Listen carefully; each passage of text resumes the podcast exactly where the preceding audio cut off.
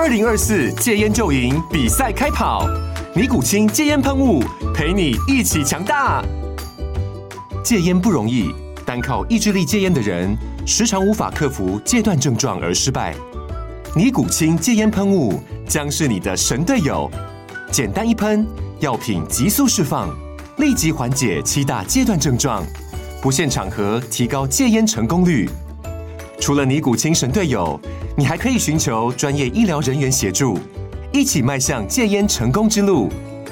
尼古清戒烟喷雾，用科学方法戒烟，请咨询全台各大药局及戒烟门诊。本广告由尼古清戒烟喷雾、卫部药书字第零二七八三五号提供。嘉安嘉护股份有限公司，台北市中山区民生东路三段二号十楼，北市卫药广字第一一三零三零一九零号。尼古清戒烟喷雾，相伴每个新开始。好，各位朋友，大家好，欢迎收看我的直播啊。我们今天来跟各位报告的题目呢是最近全球股市的暴涨啊，是不是只是一个暖身了？哈，这个全球的高利率，呃，只剩下最后一里路了，看起来。呃，即将是要降息了。为什么这样讲呢？因为欧洲现在目前已经进入到了经济衰退的情况哈。今年第三季欧元区整个 GDP 呢是负的零点一啊。虽然说这个经济情况不理想的状况，如果持续下去啊，这个欧元区看起来再升息的几率是非常的低了哈。尤其是啊，这通膨已经很明显的大幅回降了哈。那一方面通膨回降，一方面经济又衰退。哦，欧元区有什么理由要继续升息？那同时，美国的情况也是一样的哈。美国现在的通货膨胀也很明显的在不断的回降哈。上个礼拜公布出来的 CPI 跟 PPI 这两个数据呢，哦，降幅呢都超出市场的预期，哦，也就是说较市场预期的降温的情况。哦，所以第一个通膨。恐怕已经不是一个太大的问题了哈。第二个呢，现在目前主要比较担心的是经济哈，到底会不会衰退？好，那经济会不会衰退？众说纷纭了。我们今天会一开始先跟各位介绍一个指标哦。每到岁末年终啊，哦，投资机构啊、法人圈呢都在研究啊，明年到底什么产业会当红？好，明年什么样的情况之下呢？哦，经济会走好。哦，如果明年出现什么样的状况，经济会走差。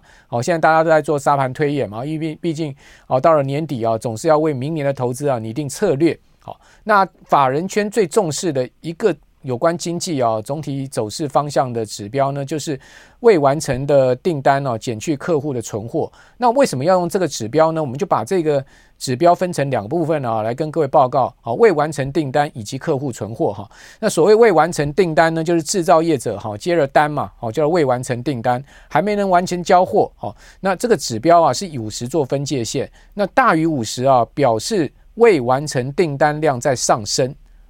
那同时呢，小于五十代表这个订单量在下滑，好，所以当然对这个制造业者者来讲，哈，这个指标呢，如果是持续在五十之上，而且呢是持续上升，当然代表哈他们的景气是在往好的方向发展。另外一方面呢，就是客户存货，那客户存货啊是客户端现在目前现存既有货物的情况，高于五十啊，显示说呢这需求啊是小于供给。好，也就是说，现在目前的景气状况哈，呃，基本上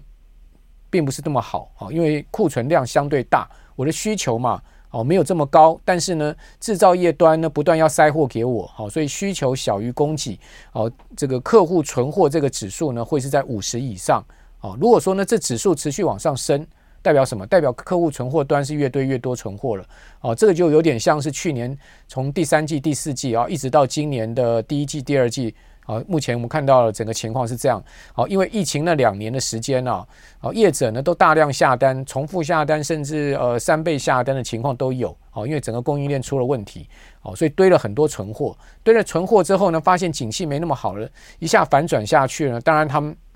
就不需要这个再下订单了。好，存货要赶快把它销掉，对不对？好，不然的话，这个存货堆积久了呢，都会出现问题哈。所以这个指数呢是往五十上。不断的在往上升了哈，就是客户存货端的状况是越来越恶化，直到今年第二季、第三季情况开始啊，出现了比较好的一个状况，就渐渐好转哈，存货已经消消化的差不多了，可能会有这个呃补库存的问题，或者说呢，你看到最近一些法说会啊，都跟你讲说，哎，有急单进来了，为什么急单进进来了呢？因为你会发现这个呃，消费的情况没那么差哦，同时呢，我的库存已经没那么多了，所以我赶快下急单哦。之前可能对市场的消费需求预估的太悲观了哦，就这个单就要赶快下下去，所以有些那个制造业者上游的业者能接到接到一些急单的情况是这样子哈、那另外呢，下游厂商的库存水位啊相对高的情况之下呢，对上游的需求啊必定是有所下降哈、哦，这是。在这个整个供需原理上面必定的法则了哈，那低于五十代表什么意思？就是客户存货这个指数啊，低于五十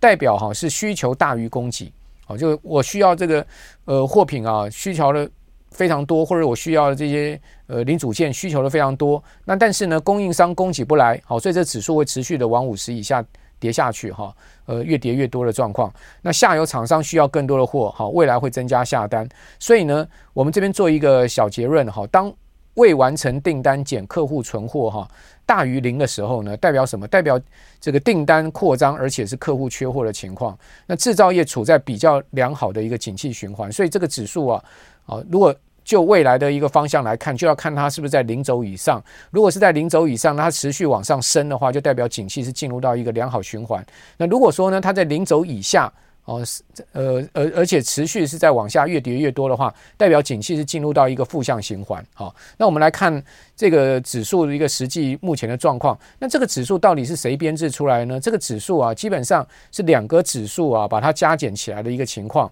哦，就是说用未完成订单去减客户存货，其实它是一个减法。那这个呃未完成订单跟客户存货呢，中华经济研究院呢，这个制造业采购经理指数 PMI 啊。哦，每个月公布出来就有这两个指数的分项，所以呢，你就中华经济研究院所公布出来的实际每个月的情况呢，你去做一个相减，你就会得出来这个指数了哈。所以这个指数并并不难算哈，也很好查。你只要上中经院的网站哈，你看到这个 PMI 的分项哈，你就找到这个未完成订单好，以及呢客户库存两个呢加加减减出来的结果就是这样子。好，那我们可以看到呃这个柱状图啊，好所对照出来呢就是加权股价指数。好，你有没有发现呢？好，只要这个未完成订单的柱状图持续往上升的话，加权股价指数呢就是一路往上扬。好，所以这非常的呃准确，而且呢是非常同步的一个状况。那当然，这个两千二零年的时候啊，疫情的时候哈，就大家戴口罩的时候，大家看到这个呃灰色的区块呢，就疫这个疫情所造成的经济短暂的衰衰退了哈。那衰退期间呢，这个柱状图是大大幅的这个很明显的往下。好，出现了一个呃制造业哈极度哈出现一个呃这个没有订单，而且库存增加的情况。不过经过几个季度之后，它很快就已经开始啊出现往上走了。好，主要原因就是因为美国联准会使出了这个无限 QE 嘛，好用这个货币不断的去淹脚木的情况之下呢，好去把这个经济撑住。好，尽管你失业，尽管你休休业，好，你的餐厅啊，或者说你今天是零售业，你休业，我还是全额的哈补助你，好，然后你的员工薪水我还是照样发，哦，由政府来发，哦，这样的情况下把经济撑住。那因为大家在家里面工作，或者说呢在家里面呢，好，总是总是得吃喝拉撒睡，好，所以呢一定的需求啊还是存在。好，那再加上所谓的新经济形态的兴起，哈，也就是说远端呐，好，这些新经济形态的兴起呢，就造成了一些新的需求出现，而使得呢，我们刚刚讲说这个景气的情况反而出现大好，好，那各位可以看到加权指数呢，就是一路往上升，直到各位发现哦，其实这个柱状图啊，升到高点它升不太上去之后呢，它其实慢慢就在下来，慢慢下来呢，你会发现，哎，股市还在做震荡盘头的一个阶段，好，直到。去年第一季度的时候呢，股市才出现了这个下杀，而这个柱状图呢也转成是往下了，哦，就跌破零轴了，而且呢是越跌越多的情况。那大家有没有发现，最近这个柱状图啊已经在缩脚，哦，很明显在缩脚，代表呢景气已经渐渐在好转，只是说它还没有突破零轴了，哦，如果说呢它还出现突破零轴，而且出现了持续往上的柱状体的话，那基本上当然这个股票市场你就不用看淡嘛。那现在目前呢，呃，股票市场已经开始在往上走的原因呢，就在已经反映了，景气已经开始渐渐变好，客户库存端呢渐渐在消化，好，库存在去化，然后呢，新订单有在进来，然后急单有在进来，所以你会发现这个柱状图呢，已经很明显的在收敛，哈，往零轴收敛了，哈。好，那我们刚刚讲说中经院好这个 PMI，我就把最新一个月就是十月份哦中经院所公布出来的 PMI 指数给大家看一下哈。那 PMI 指数仍然还在五十以下了。我们说这个 PMI 整体的制造业采购经理指数是以五十做分界线，五十以上代表景气是往上走，五十以下呢代表景气是往下走，所以五十是一条龙枯线。那整体而言，你可以看到十月的 PMI 是四十七点一。它其实是较九月的四十八点二是下跌了一点一个百分点，所以基本上它是在往相对紧缩的方向在走，也就是整体经济现在目前虽然说在库存单上面，在订单上面有渐渐好好转的情况，但整个状况还没有很明朗，因为为什么它是出现了单月在往下掉的状况，好，还是在呈现一个打摆子的情况。好，所以我们就景气的方向，当然目前看起来是往好的方向在发展，但是还不能百分之百说死。好，说这个经济啊，明年一定会非常的畅旺，非常的好。好，因为毕竟你可以看到这个指数在这边呢，还是有上有下，而未形成一致性的趋势。哈，好，那接下来我们来看一下这个指数实际的走势图，各位可以发现，它其实呢已经没有再破底了。哈，这个最低点呢就是今年一月份的时候，哦，那时候最低跌到了四十点四。那四点四之后呢，它有曾经一度往上冲，冲破过五十，冲破过五十之后，它在下压，现在在上拉之后呢，再形成打摆子，所以大家发现呢，诶，它好像在做一个这个收敛三角形的一个格局。那收敛三角形到最后，当然会出现一个往上或往下比较明显的哈这个走势了。好，这个如果就股市的分析是这样的，但问题是。以经济的情况，我们就不能这样看。最主要呢，我们还是要看哈，未来有没有形成连续三个月往上走的一个趋势。如果说连续三个月往上走的话，那代代表说呢，经济情况应该确定啊，就是往这个整个向好的方向走，尤其是突破五十往上走，那就一个很重要的关键点了哈。那至于在各产业的部分，我们可以看到哈，那黄色柱状图呢是九月，十月呢是蓝色柱状图，大致上面哈只有一个产业哈，十月比。呃，十月比九月好，对不起，两个产业十月呃三个产业十月比九月好，一个呢是这个食品纺织业，各位看到食品纺织业九月的时候 PMI 是五十，那十一月十月的时候是五十一点七，所以呢这呃食品纺织业反映内需的状况，当然纺织大部分是外销了，好，这个行业呢相对而言呢，现在目前的景气状况是比较好的哈，还有呢就是在这个基础原物料的部分，好。那基础原物料的部分呢，从四十二点九上升到四十六点二是比较好。那另外呢，就电力机械，哦，电力机械设备呢，这些从四十二点九升到四十四点三也是比较好。其他各分项产业，哦，包括了这个化学生技啦，哦，电子光电啊，哦，包括了交通工具啊，其实都是在往下掉的一个情况。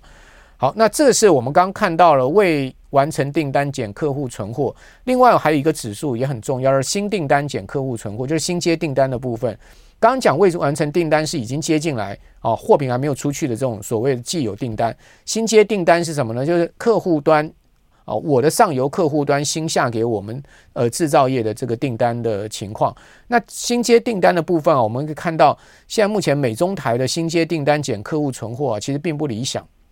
为什么？各位可以看到这三条线都在往下掉。好，只不过就是说它并不是一个剧烈的往下掉，应该这样讲吧？就是它已经经过一个很大波段的往下掉。好，掉到相对低点之后呢，回弹，回弹之后呢，现在目前处在一个呃震荡的周期，就是说上上下下的一个周期，哦，还不对未来非常明确的情况，好，但是呢，已经没有像过去这么坏，也就是说没有像今年呃上半年年中的时候这么糟了，好，那这三条线，一条是美国，一条是。这个台湾，另外一条是中国大陆。大家可以看到啊，这个蓝色线的中国大陆，它其实呢，基本上哈，在新接订单减存货的部分呢，它其实是在走一个比较持平的情况，就是它的在这个部分，它其实并没有太明显的波动了。哦，不像台湾哦，跟美国很明显的上下上去又下来，而且台湾是完全跟美国同步的情况，所以你就知道了说，台其实台湾制造业哈，最主要影响景气荣枯的哦，反而是现在目前是最主要是美国的部分，而非呢是中国大陆的部分。各位可以看到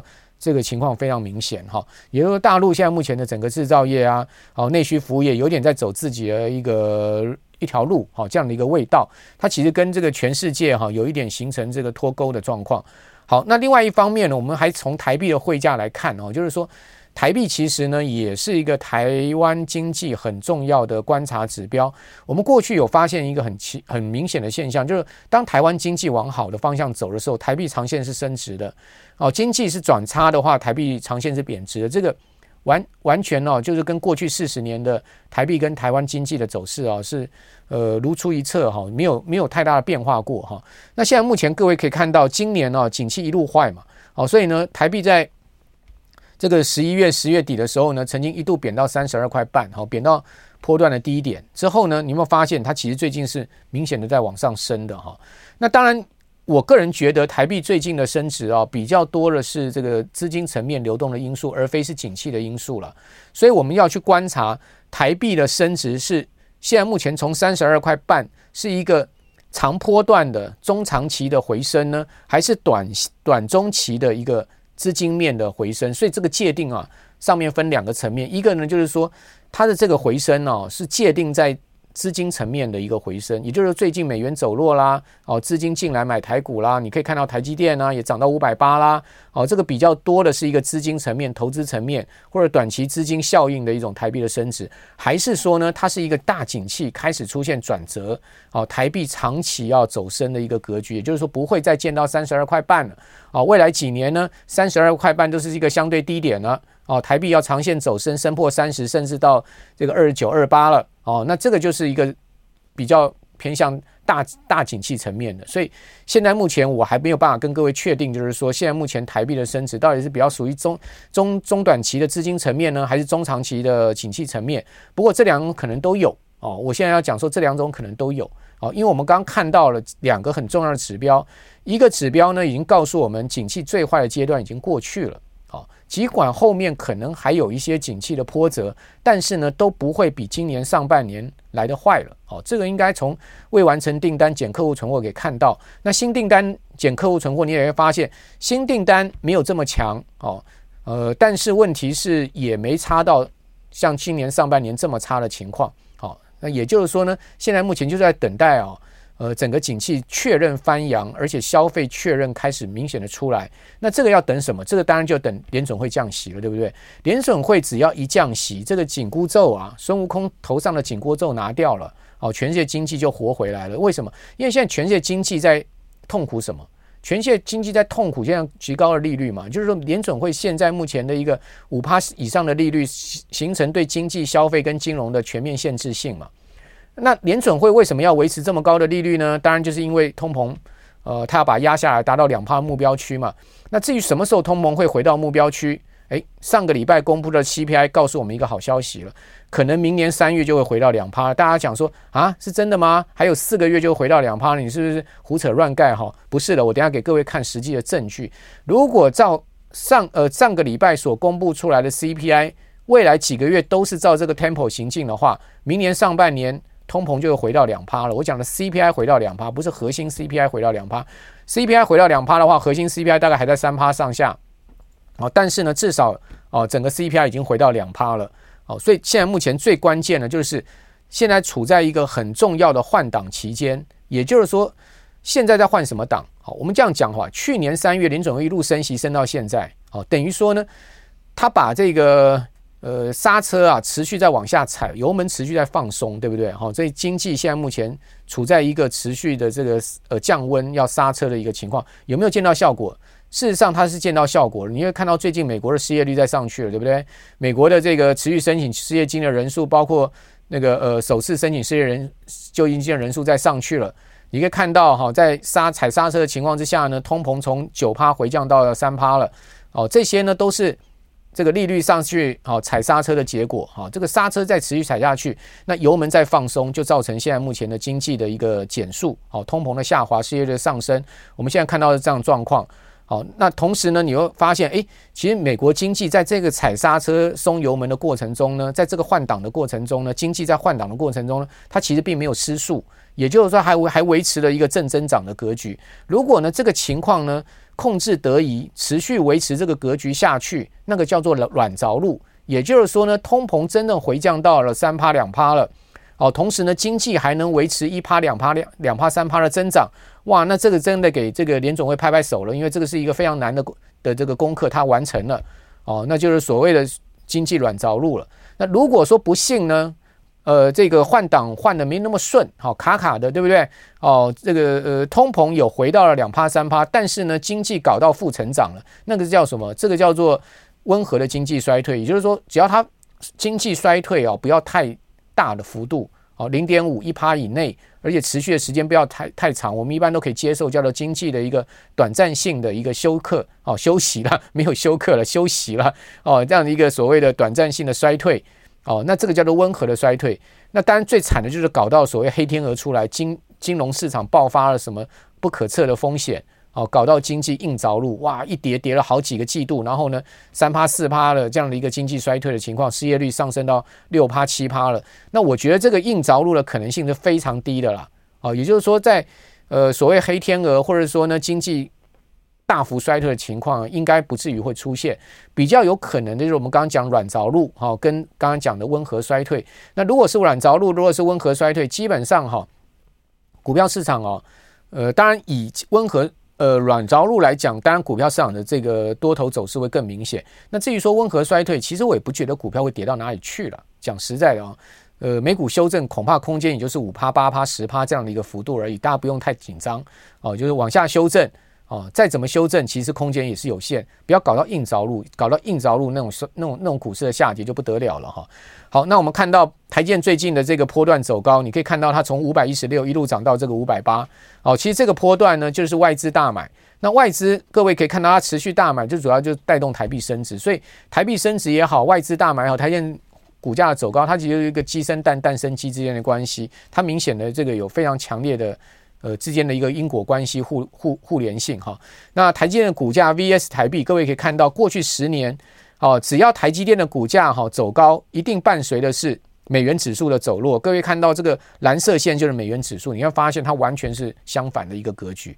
对不对？但美元指数开始走强的时候，台积电的股价就 Sayonara 了，哈，它台积电股价就大跌了。好，所以你发现这就是一个完全鸡生蛋，蛋生鸡，互互为相关因果关系的一个互联性的。很重要的一个重要的一张图哦，给各位参考。那至于刚刚讲说美国 CPI 会回降到两趴，是真的吗？哦，这当然不是我讲的哦。大家可以看到，其实美国的经济学家已经做出这张图了。哦，这张图呢，怎么怎么怎么推算的呢？现在其现在的 CPI 不是已经回到了三趴了吗？哦，呃上呃上上个礼拜公布出来的数字，从三点七一下跌到了三点二，对不对？哦，跌到这个几乎又跌回了三个月前的相对的低点的位置。好，那其中最关键的是 MON，就是月比哈，月比现在不管核心 CPI 好，或者说呢 CPI 都已经是零增长，好，也就是月比 MON 的部分是零增长，好，大家可以看到，只要是零增长，哦，这个就是呃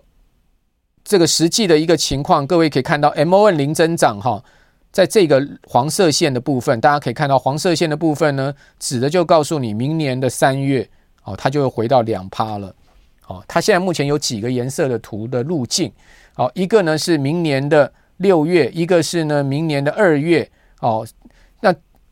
相关的呢就是一个是 MON 的负的零点一，一个是 MON 零增长，一个是 MON 零点一的增长，一个是 MON 啊零点二的增长，也就是说呢，它就未来几个月哈 CPI 啊月比增幅啊，哦去预测，如果说呢月比增幅啊未来几个月都是零增长的话呢，在明年的三月，就是这条黄色线就会跌到两趴了，好，所以零增长，好，为什么是一个非常好的消息？好，就是告诉你，未来只要持续 MON 零增长的话，CPI 就会回到两趴，而且在明年上半年就会看到。那尽管呢，呃，如果明年是这个 CPI 还有零点二的 MON 的增长一直维持下去呢？呃，它基本上啊，它也告诉你，就是说呢，它其实也很快的会降到三趴了，哦，也就是明年的年中到下半年也会降到三趴，就是这条紫色线的位置，哦，紫色线的位置。那蓝色线呢，就是说一呃一趴的增长，MON 维持一趴的增长呢，哦，在明年的年中，好也会降到两趴，哦，所以大致上哦，为什么现在市场哦，主要是 M E FedWatch 啊，告诉你，就是说明年啊上半年开始降息啊，主要也就是根据这个了。好，现在目前市场主要在反映这个了。好，那事实上你们可以看到哈，上个礼拜公布出来的啊，这个 CPI 啊，如果扣掉住房通膨啊，其实它已经跌破二了。好，它已经跌到一点五了。好，两趴是目标区。哦，它其实已经跌到一点五，就是扣掉 shelter 的部分。各位可以看到，all item this shelter 啊，已经是一点五了。好，这个地方上面写的我圈起来的地方。好，所有的项目减掉 shelter，shelter 就是这个住呃住宅的部分。好。呃，住宅的部分在 CPI 的占比非常的大哦，大概差不多占了三成到四成左右。哦，所以它扣掉这个 shelter 的部分呢，基本上它已经是负的一点五了。所以现在万般呢、呃，这个只欠东风啊，就是说呢，这个住呃租租金的部分要下来。那租金通常都有滞后性，通常它滞后十八个月到十二个月的时间。那现在目前我们看到美国各地方的租金已经明显的开始在降温了。哦，租金已经在下来，那租金呢会跌到两趴的增幅。各位看到这个橘色线呢，就是现在目前的预估。哦，租金呢会在未来十二个月掉到两趴，就是到明年的呃这个月，好，明年的十一月的时候呢，好，租金就会通膨就会回降到两趴，所以现在目前租金已经是很明显的不断的在往下掉，好，所以基本上我个人认为美国的通膨已经没有什么粘性了，好，没有太大的问题了，好，现在目前呃经过实际的一个推演之后呢，哦，通膨如果不是问题，就是经济只有经济会不会衰退的问题而已，那经济会不会衰退？现在目前我没有办法跟各位说得非常清楚啊，因为我自己也没有办法判断确定说是不是会衰退。我比较能确定的就是说，它绝对不，它百分之这个呃硬着陆的几率嘛，大概只有百分之十到十五吧。好，如果你讲说软着陆的几率的话，我个人给的话大概是百分之五十到六十了。好，那另外呢，就温和衰退的几率，就是我们讲如果六十跟百分之十的话，那温和衰退呢，大概百分之三十的几率是温和衰退。我比较倾向。好，六成的几率倾向是软着陆，三成的几率呢倾向的是这个温和衰退，十趴的几率呢是硬着陆，所以硬着陆的几率是最低的。好，我也只能用这个几率，我自己个人比较用几率推估出来的一个答案。所以既然是这样子，那我们答案就出来了嘛。基本上股票市场你当然不要看淡嘛。好，因为如果说呢相对赢面较大的情况下，你当然 在这个地方要把握多的行情嘛。好，所以今天最主要到最后是要跟各位讲这个投资的策略跟想法。哦，经济我们不是经济学家，我们也不用必要去在经济上面呢去把话说死哈，或者是说呢，呃，把自己说得多神，说我一定把经济看得很准，不需要的。我认为呢，投资市场最重要的就是观察市场的投资氛围，好，以及思考你自己的投资策略，还有呢，就是推演未来投资上可能出现什么样的状况，而拟定出来你的方向、资金比重，好，你的投资的呃产业着重在什么区块。哦，哪一些部分最有机会？那当有机会往上升的时候，你当然要走最有机会的产业嘛。好，那再从最有机会的产业里面找最有机会的个股嘛。好，投资本来就是这样一层层像筛子一样去筛它嘛。好，筛出来的东西你当然最精华。好，因为我们钱就这么多的情况之下，我们一定要让它产生最大的投资 efficiency，就是让它投资的效应出来。哦，你你与其呃把你的钱去放定存，你为什么不去买一个这个五趴的一个年息报酬的工具呢？如果它没什么风险，那你为什么要去存两趴的定存呢？哦，你应该可以去问一下你自己这样的一个问题吧。你存两趴的定存，你可能怕说我买任何东西相对高过两趴，高过银行定存的有风险。那现在事实上，美国三个月的国库券就类现金无风险的资产就五趴了。那你为什么不去取得更有效率的工具呢？好，这个就是我的一个简单的比喻。当然，我也不觉得五趴是一个最好的投资标的了，因为现在目前股票呢，有机会的话，股票市场的这个资本利得哈，远远是会超过五趴的，就年报酬超过五趴。以台股加权指数来讲，今年都已经涨超过百分之二十了嘛。哦，你完全不要去选股，你就做一些主动呃被动式的投资，跟随着大盘，你今年已经超过两成的报酬率了嘛。哦，所以。你就要去找到趋势跟方向。那趋势跟方向呢？我们在整个大宏观环境下，我们先去判断多空的可能性，哪一个多，哪一个哪个机会大。以现在目前看起来，我刚刚也不是跟各位讲了吗？六十 percent 几率是往上走的嘛。好，所以说基本上我们当然要以相对最大几率，好，让我们的钱产生最大效应的情况之下去做。所以为什么你可以看到台股、美股都快创新高了？我讲的是快突破今年七月的高点。答案就很简单。早知早觉的资金就已经进去了嘛，它已经卡位了。好，那当然后面就等着更多的资金进去拱了。好，我我个人觉得现在目前的情况是这样。那如果后面还行情还有变化，经济还有变化，我的看法改变，我会随时在我们礼拜一的直播里面告诉大家。我们就下次见了，拜拜。